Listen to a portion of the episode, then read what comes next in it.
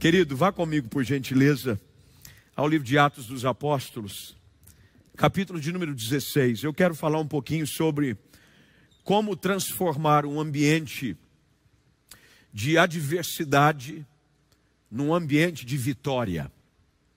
Como é que a gente pode transformar um momento como esse, de luta, de perseguição, de tanta dificuldade que a gente está enfrentando em muitos lugares, não só aqui no Brasil, mas no mundo, num momento de vitória, de triunfo para a nossa vida e, acima de tudo, para o nome do Senhor Jesus. Nós vamos ler no texto de Atos dos Apóstolos, capítulo 16, verso de número 19 em diante, e é muito importante que você mantenha a sua Bíblia aberta durante todo o tempo que nós vamos estar aqui meditando nas Escrituras Sagradas. Diz assim o texto: Vendo os seus senhores que se lhes fizera a esperança do lucro, agarrando em Paulo e Silas, os arrastaram para a praça, à presença das autoridades.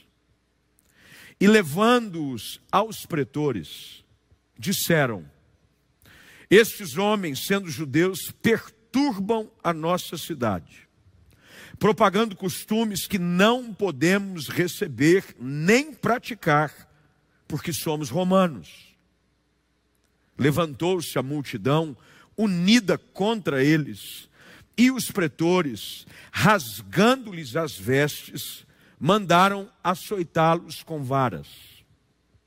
E depois de lhes darem muitos açoites, os lançaram no cárcere, ordenando ao carcereiro que os guardasse com toda a segurança.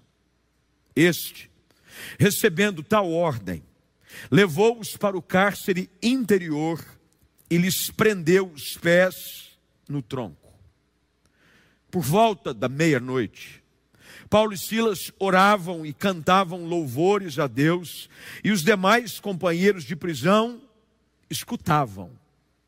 De repente, sobreveio tamanho terremoto que sacudiu os alicerces da prisão abriram-se todas as portas e soltaram-se as cadeias de todos. O carcereiro despertou do sono e, vendo as, as portas abertas do cárcere, puxando da espada, ia suicidar-se, supondo que os presos tivessem fugido. Mas Paulo bradou em alta voz: não te faças nenhum mal. Todos aqui estamos. Então o carcereiro, tendo pedido uma luz, entrou precipitadamente e trêmulo, prostrou-se diante de Paulo e Silas.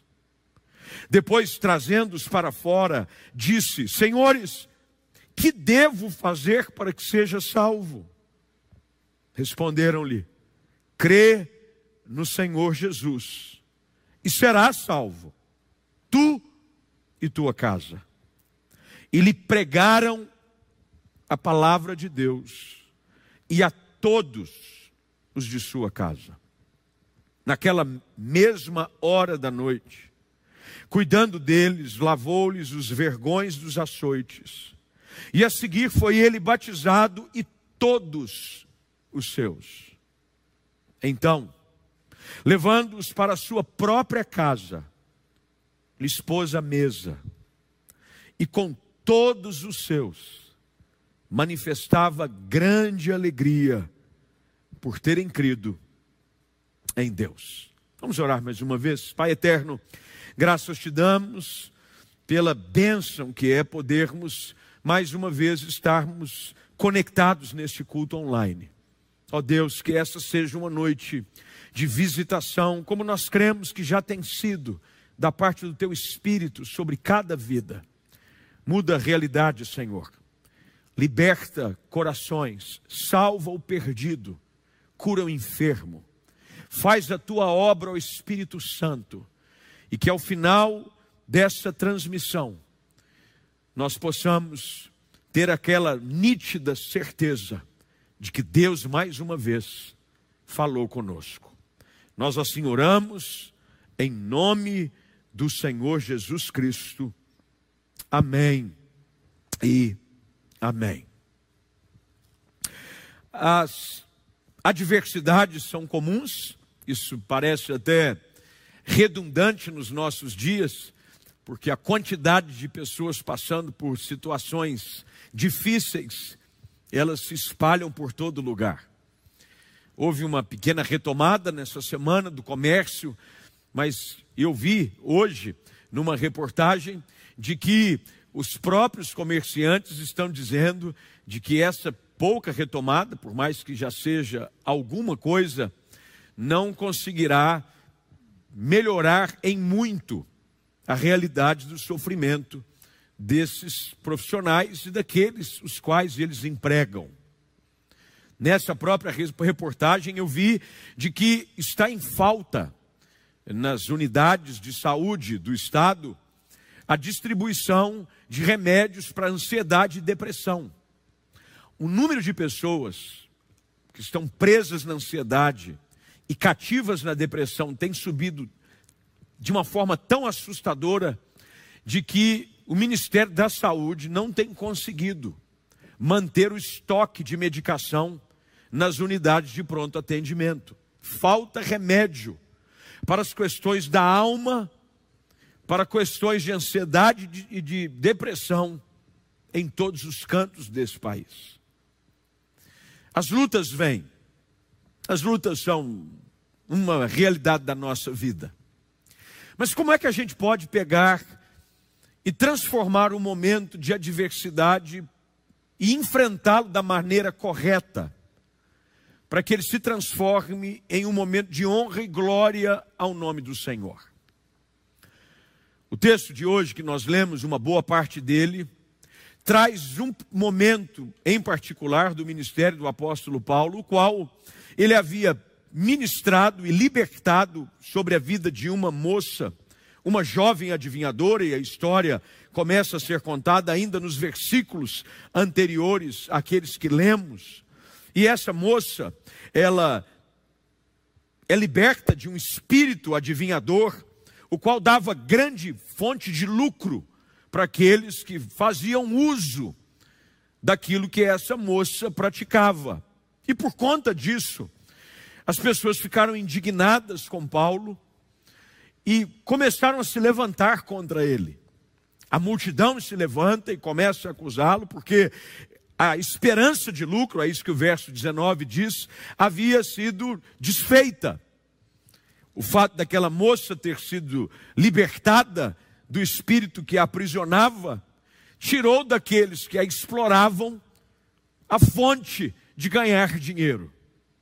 E então o tumulto foi feito e eles finalmente pegam e depois de açoitarem a Paulo e Silas, os lançam dentro de um cárcere, dentro de uma prisão. Eles estavam fazendo o que era certo, fiéis ao Senhor, pregando a palavra, abençoando pessoas, anunciando libertação pelo poder do Evangelho, tirando das cadeias da opressão sobre esse espírito de adivinhação que agia na vida dessa moça e é libertado pela autoridade do nome de Jesus. Mas por conta disso mesmo, eles são açoitados, perseguidos, e o texto diz que eles são lançados num cárcere e colocados em segurança no cárcere interior. Nesse ambiente, aonde muitos poderiam pensar e não é raro esse raciocínio encontrar espaço na nossa mente e no nosso coração. Bem, eu estou fazendo tudo certo, eu sou fiel a Deus, eu tenho sido obediente, eu tenho pregado a palavra, a minha família tem sido fiel a Deus, eu tenho contribuído com generosidade na casa do Senhor, eu tenho sido um marido fiel, eu tenho sido uma esposa fiel. Você, como filho, está dizendo: Eu tenho honrado os meus pais. Por que de tudo isso? Bem, no mundo nós enfrentaremos aflições e dores. E nem sempre as coisas acontecerão do jeito que nós gostaríamos que acontecessem. Por causa do evangelho, por causa da pregação da palavra, Paulo e Silas são lançados no cárcere. E eles podiam adotar um discurso pessimista. Eles podiam de repente dizer: bem, para mim deu. O que é que eu ganho com isso? Estou pregando o evangelho, estou fazendo o que é certo e olha o que acontece comigo. Eu sou lançado num cárcere, eu apanho em praça pública, sou açoitado na presença dos outros, envergonhado, e os sentimentos poderiam aflorar no coração de Paulo e Silas, como infelizmente afloram no coração de muita gente. Se torna revolta, rebelde, porque as coisas não são do jeito que esperava, a vida não tomou o rumo que você tanto acreditava, e ao invés de tomar uma atitude que contribua para com que aquela situação seja transformada em glória ao nome do Senhor, adotamos um discurso de murmuração e lamentação. Qual foi o segredo para o desfecho dessa história? Que começa com a libertação de uma moça e com a salvação de toda uma casa. Qual é o desfecho da história de dois homens que pregavam o evangelho, que são açoitados e lançados num cárcere, que tinham tudo para reclamar, mas escolhem adotar uma postura diferente, para que, por conta disso, eles pudessem trazer glória e honra ao nome do Senhor Jesus. Bem, o texto começa logo no verso de número 25, nos dizendo qual é alguns dos segredos que encontramos na história que aqui nos é apresentada. O texto diz que, verso de número 25, por volta da meia-noite, Paulo e Silas oravam e cantavam louvores. Normalmente, a combinação dessas duas coisas produz um resultado fantástico. Oração mas adoração é igual a libertação. Vou dizer aqui para você de uma forma ainda mais assim, focada. Oração mais adoração é igual a libertação. A Bíblia diz que eles começam por volta da meia-noite a orar e a cantar louvores. Bem, não é fácil, quando estamos sofrendo, orar e cantar louvores, principalmente no meio da escuridão. A escuridão aqui, no caso, faz menção de um ambiente, mas há muitas escuridões da vida, da alma. Há momentos em que nós estamos passando por momentos de escuridão. Não é que não está a luz do dia, não é que o lugar onde você está não está iluminado, como tão bem iluminado é aqui a plataforma da Igreja Central para a transmissão dos nossos cultos online. Mas há outro tipo de escuridão, a escuridão que às vezes passa com uma enfermidade, com a morte de alguém querido, num momento difícil da jornada da vida, no trabalho, na família. Não é fácil escolher orar e adorar em momentos como esse. É muito mais fácil orar e adorar quando o momento é favorável, quando o ambiente é alegre, quando as coisas estão acontecendo do jeito que nós gostaríamos, quando as portas estão abertas.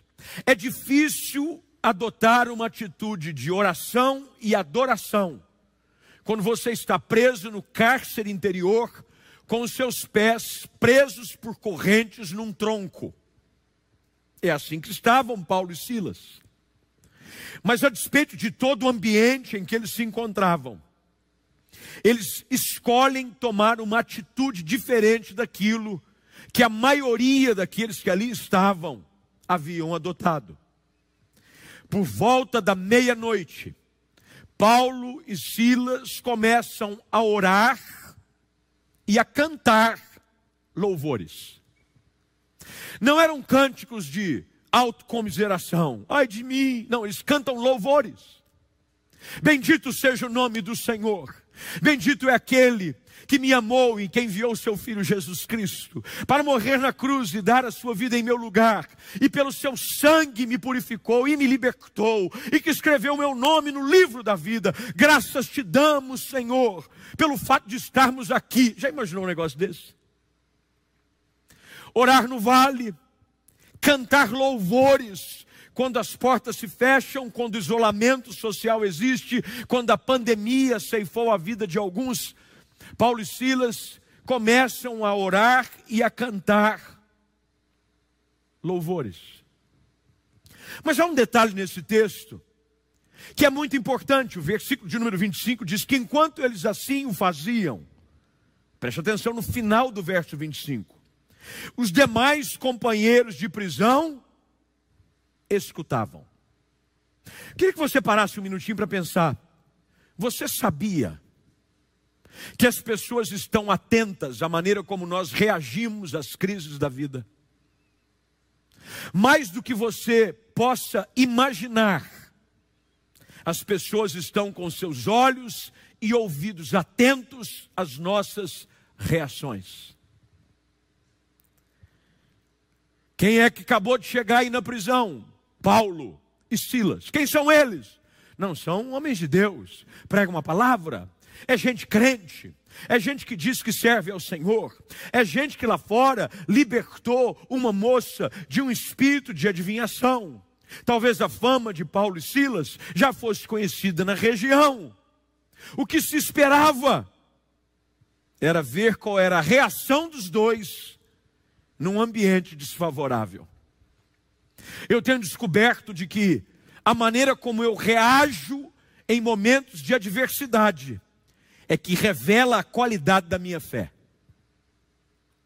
É a maneira como eu reajo diante de momentos inusitados, difíceis, nos cárceres inferiores da vida, nas escuridões da jornada, é que Deus quer que eu reaja de uma forma de que a minha atitude possa causar uma impressão divina no coração daqueles que me escutam e me observam. Tudo começa com oração.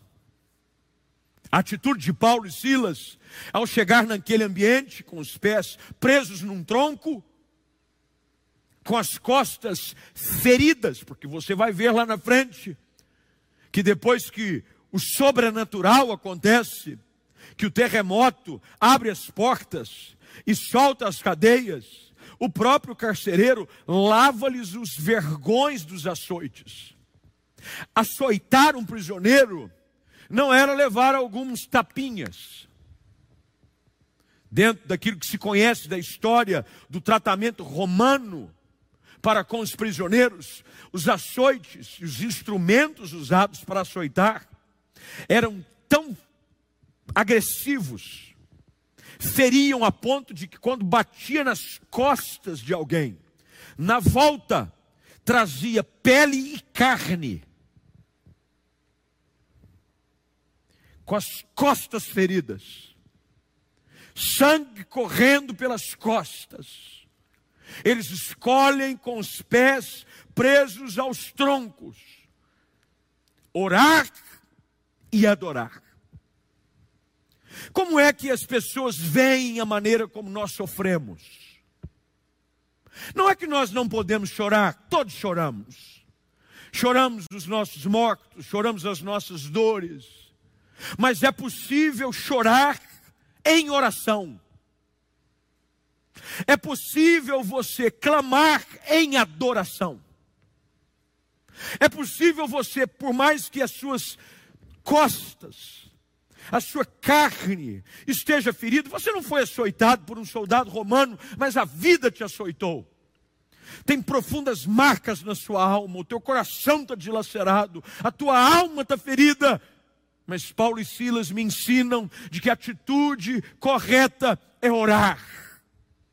Orar, Deus, eu não entendo. Deus está doendo. Deus está machucando. Deus, eu estou sentindo dor mas mesmo assim, eu canto louvores.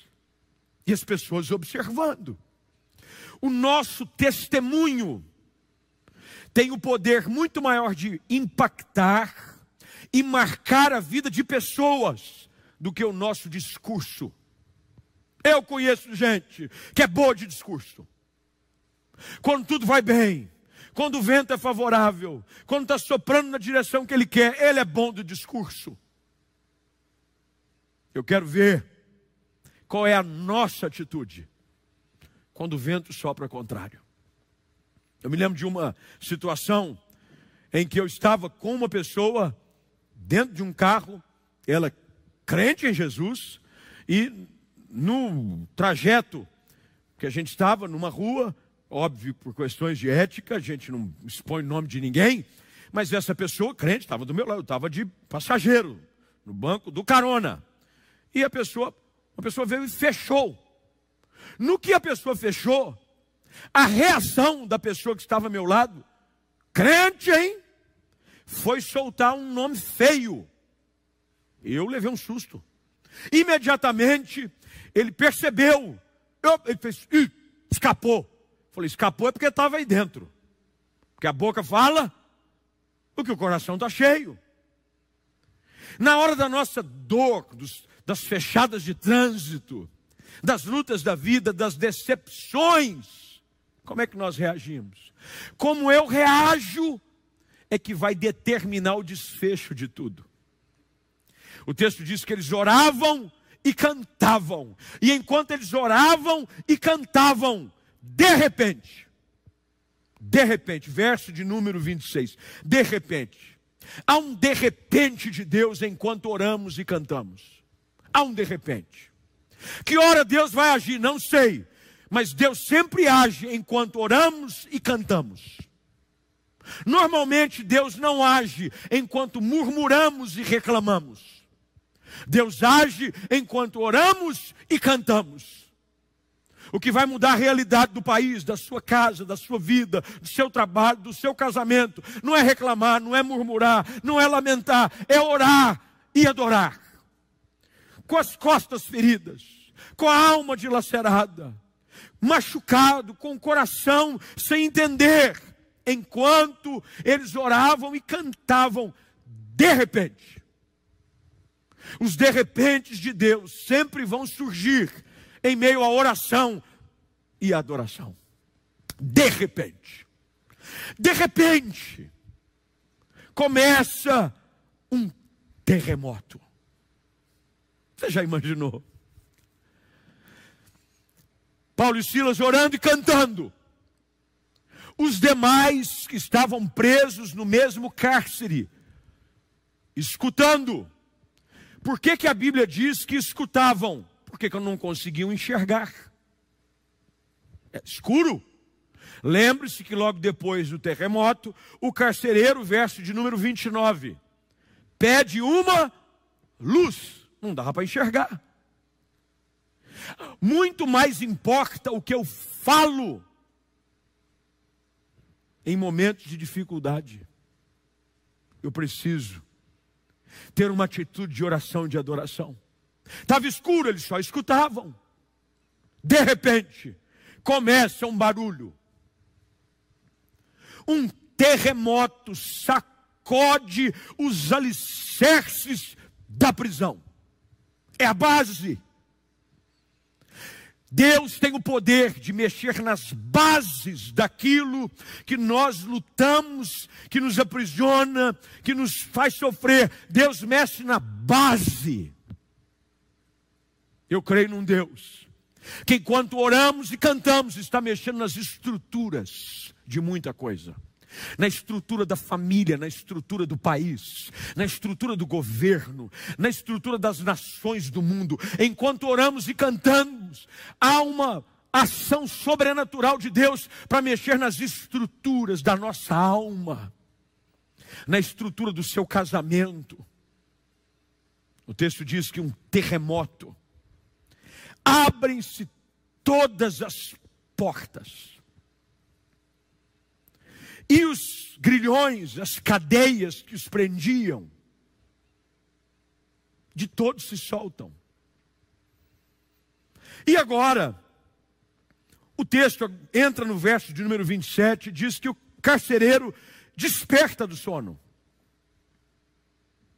Ele fica preocupado, busca uma espada, porque ele vê que as portas estão abertas. E lembre-se, estava escuro lá dentro.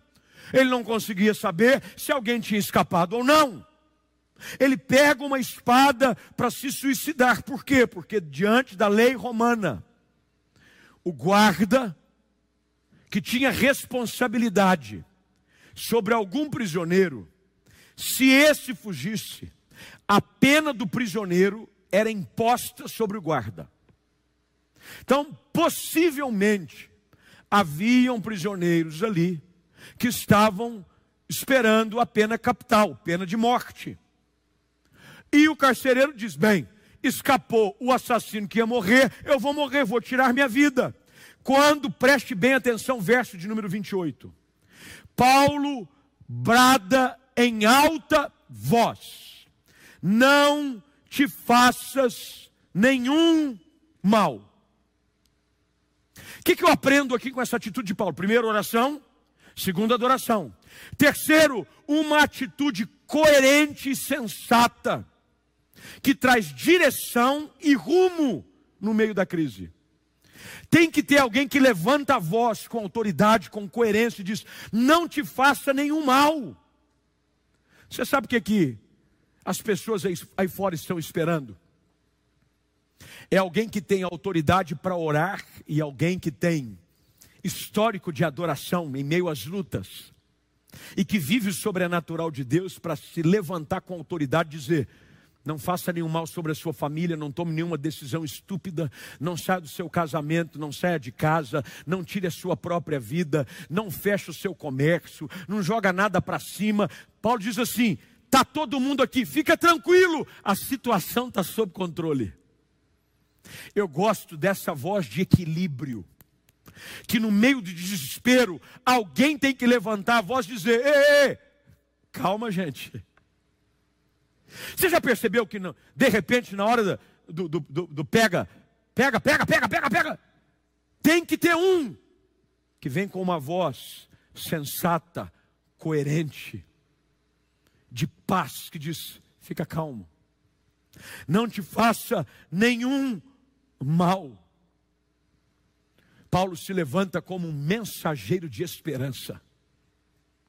Se tem uma coisa que os nossos dias estão à procura, é de mensageiros de esperança. Gente que não tem para onde correr, que está procurando fazer mal a si próprio, porque o que tem de gente fazendo mal a si próprio sem perceber com as suas atitudes, com as suas escolhas, com as suas palavras. Nós precisamos. Gente que conhece a palavra, gente que conhece a Cristo, gente que é fundamentado na verdade, precisa se levantar e dizer para o mundo: não te faça nenhum mal, está todo mundo, fique em paz. Gente que é mensageiro de esperança. Paulo assume o controle e o temor do Senhor vem sobre todo mundo. Eles finalmente percebem que havia algo de extraordinário em Paulo e em Silas. Se você olhar para o texto, verso de número 28, diz que quando Paulo brada e fala para que ele não faça nenhum mal a ele, verso 29 diz que ele pede uma luz e entra trêmulo e se prostra diante de Paulo e Silas. Em momentos como esse que nós temos vivido, em que as pessoas são confrontadas com a realidade iminente da morte, com o pânico que vem encontrando lugar no coração de tanta gente, o apetite do Evangelho está aberto, das boas novas de esperança, o mundo precisa ouvir falar de Jesus. Quando ele se prostra diante de Paulo e Silas, Querido, há aqui uma conotação profética. O mundo está se prostrando, dizendo: o que é que você tem? O que você tem, eu preciso. O que você tem, eu preciso ouvir. O apelo do carcereiro foi ao levá-los para fora. Veja o verso de número 30. Que devo fazer para que seja salvo? Você sabia que esse clamor aqui é o mesmo em muitos lares hoje à noite? Talvez seja o seu clamor aí na sua casa hoje à noite. que, que eu preciso fazer para salvar o meu casamento? O que, que eu preciso para fazer para salvar a minha família? O que, que eu preciso fazer para salvar esse sonho? O que, que eu preciso fazer para salvar minha alma? Eu estou desesperado, fiz besteira, eu fui por caminhos que não devia.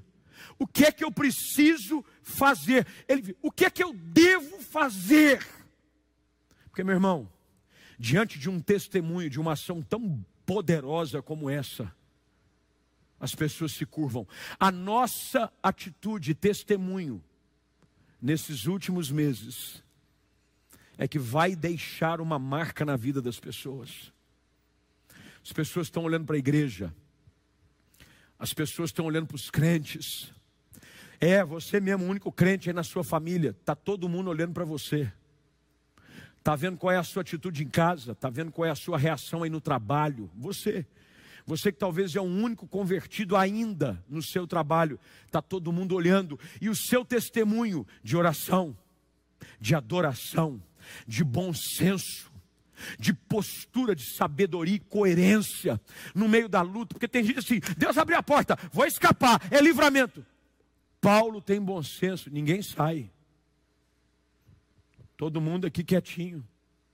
O testemunho dele produz um impacto tão grande na vida do carcereiro que ele faz um apelo: o que é que eu faço para ser salvo? E Paulo me ensina algo que eu e você precisamos colocar em prática, cada vez mais: é buscar ser uma inspiração para os outros e servir os outros. A nossa atitude tem que servir de inspiração para os outros. As pessoas têm que ver Jesus em nós na maneira como a gente fala, como a gente trata em casa. Eu vou dizer aqui para papais que estão me ouvindo: Deus está te dando a oportunidade de ser um ministro na vida dos seus filhos nesses dias. Os teus filhos vão ter a fé dos seus pais. Seja um testemunho de fé dentro da sua casa. Que eles possam ver que você é alguém que se prostra diante de Deus, que ama a palavra, gente que dá exemplo, a senhora, o senhor papai, você filho, você sempre pediu por uma oportunidade. Ah, pastor, eu sempre sonhei em ganhar minha família para Cristo. Está aí a oportunidade de você ser fonte de inspiração, de servir. Paulo podia dizer: opa, Deus respondeu minha oração, ouviu meu louvor, quebrou cadeia, abriu porta, pernas para que te quero, fui. E o carcereiro, ele que se lasque. E os demais prisioneiros, que se arrebentem. O importante é que Deus me abençoou. Esse não é o Evangelho. O Evangelho é aquele que traz bênção para a minha vida. E a bênção que eu recebo, eu compartilho com os outros. Deus me abençoa para que eu seja bênção. Deus te salvou para que você seja bênção na sua casa. Paulo podia dizer: bem, Deus abriu a porta. O único que orou aqui fui eu. O único que cantou aqui fui eu e Silas. Fizemos um dueto, um dueto gospel. Parecia eu e Diego aqui, cantando. Só nós aqui adora. Crente é só nós dois. Paulo vem e serve os outros. Viu? Ninguém faça mal. Não te faça mal, não, carcereiro. Fica tranquilo, está todo mundo aqui. Eu fico imaginando a influência, a autoridade espiritual de Paulo e Silas. Foi tão grande pela sua atitude, porque as pessoas observando a sua fé, de que quando algum prisioneiro quis se levantar, Paulo diz: pode ficar sentadinho, daqui ninguém sai. Porque se alguém escapar, o carcereiro perde a vida. Fica tranquilo, meu filho. Nós estamos aqui para te abençoar. Nada aconteceu para te prejudicar. Aconteceu para te abençoar. O que é que eu devo fazer? O carcereiro diz: para que eu seja salvo, seja inspiração, mas também tenha sempre a resposta pronta nos seus lábios para oferecer aos desesperados uma palavra de esperança. Pedro escreve na sua carta de que nós devemos estar sempre prontos para responder aos outros o motivo da nossa esperança. O que está tendo oportunidade de você compartilhar o Evangelho não é brincadeira, é toda hora, é rede social, é Instagram, é Facebook, é YouTube, é toda hora. Quando o carcereiro diz: O que é que eu devo fazer? Tem gente que não sabe o que responder. Escuta, o que, é que eu devo? Ah, não sei. Tem vergonha da sua fé? Tem vergonha de dar o seu testemunho? Tem vergonha de falar de Jesus? Olha o que diz o texto, verso 31. Logo que o carcereiro pergunta, olha, responderam-lhe. Isso quer dizer que a resposta veio de Paulo e Silas dois.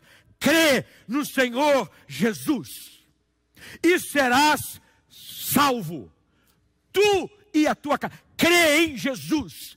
A esperança que o mundo precisa ouvir tem nome: Jesus Cristo.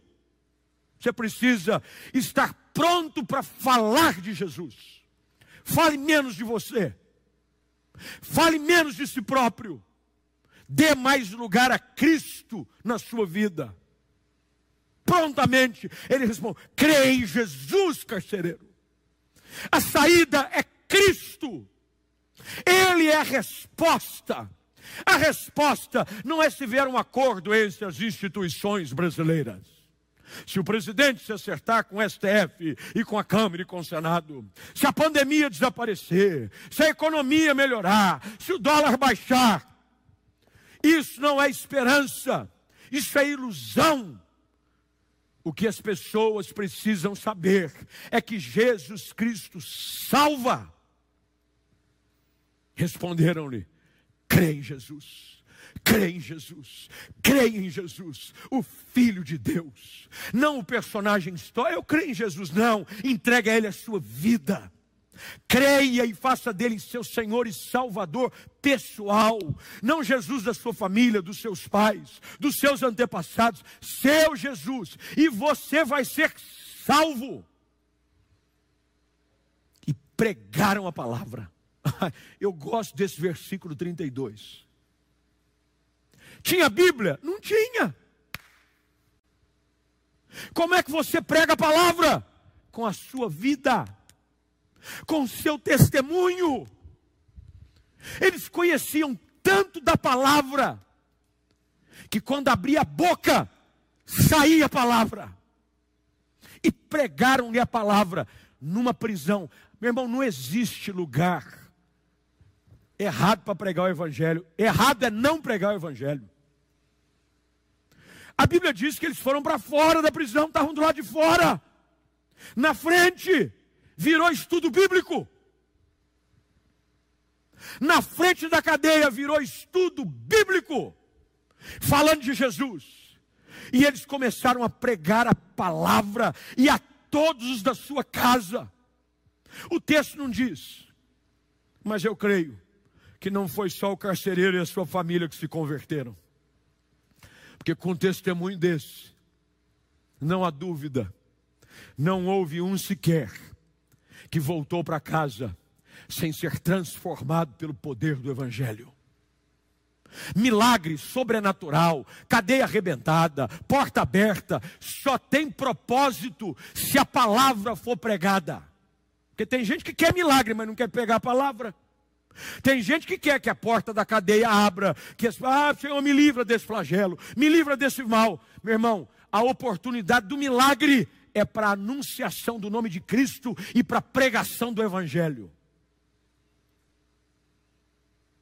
Eu creio que esse tempo que a gente está transmitindo culto aí, culto para tudo quanto é canto, tudo, toda hora, é para falar do Evangelho, da graça. A gente não está aqui para contar história. A gente não está aqui simplesmente para interter você e tomar o seu tempo. Eu leio um livro, tem um dos grandes escritores americanos que eu sou apaixonado por ele, é, chamado Charles Swindoll, Chuck Swindoll. Tem um livro dele que foi lançado, infelizmente, pelo menos eu acho, só em inglês.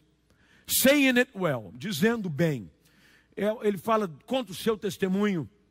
Charles Swindoll é um escritor americano, escreveu uma série, Heróis da Fé, Moisés, José, Esther, Josué, livros fantásticos. Eu os li todos, vale muito a pena. Davi, todos livros maravilhosos, impactantes é, e transformadores. Mas nesse livro de Charles Swindoll, ele dá dicas do início do seu ministério e de como falar e como preparar mensagem que quem dera tivesse acesso, todos os pastores no Brasil, a esse livro, ele é muito útil.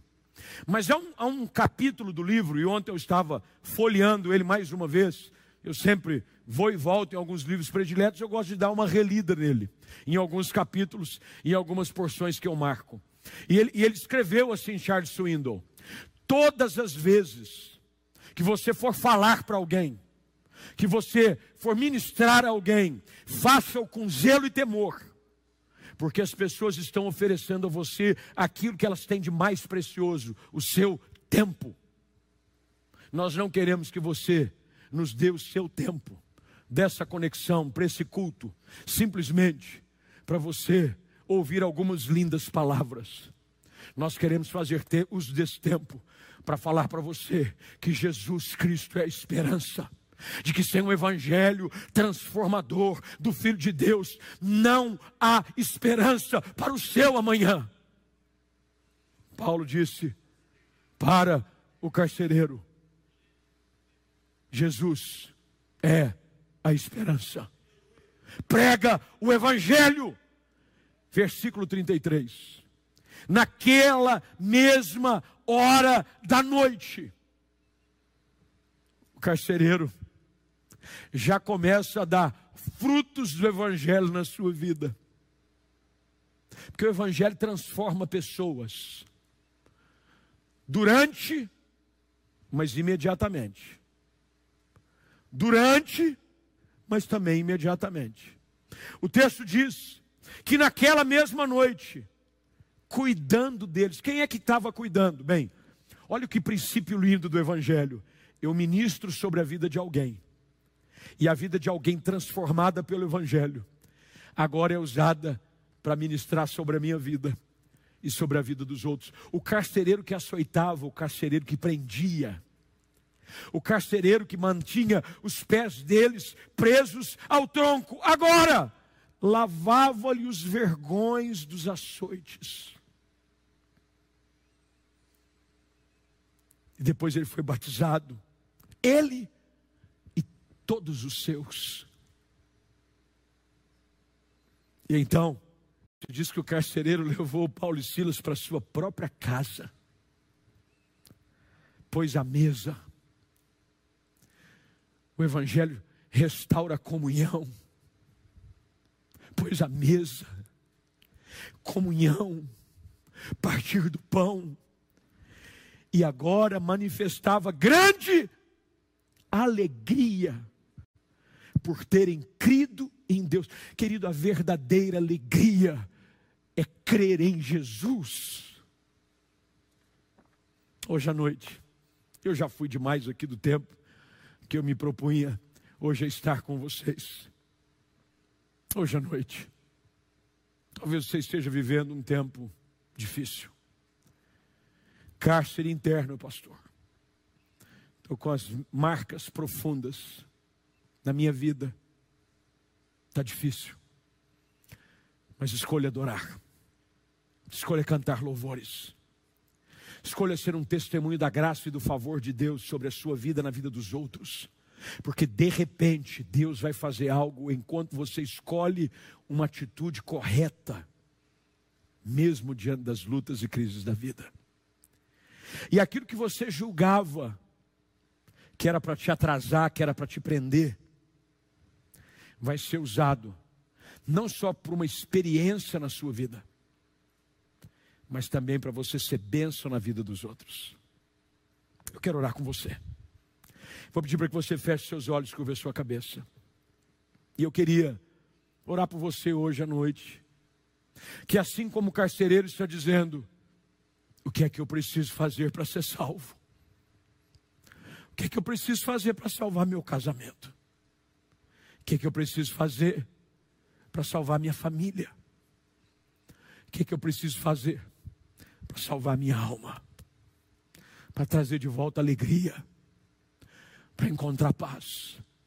Bem, no meio dessa confusão toda, Deus me colocou nessa transmissão para te dizer as mesmas palavras que Paulo e Silas disseram àquele carcereiro: crê no Senhor Jesus, crê nele e vai ser salvo.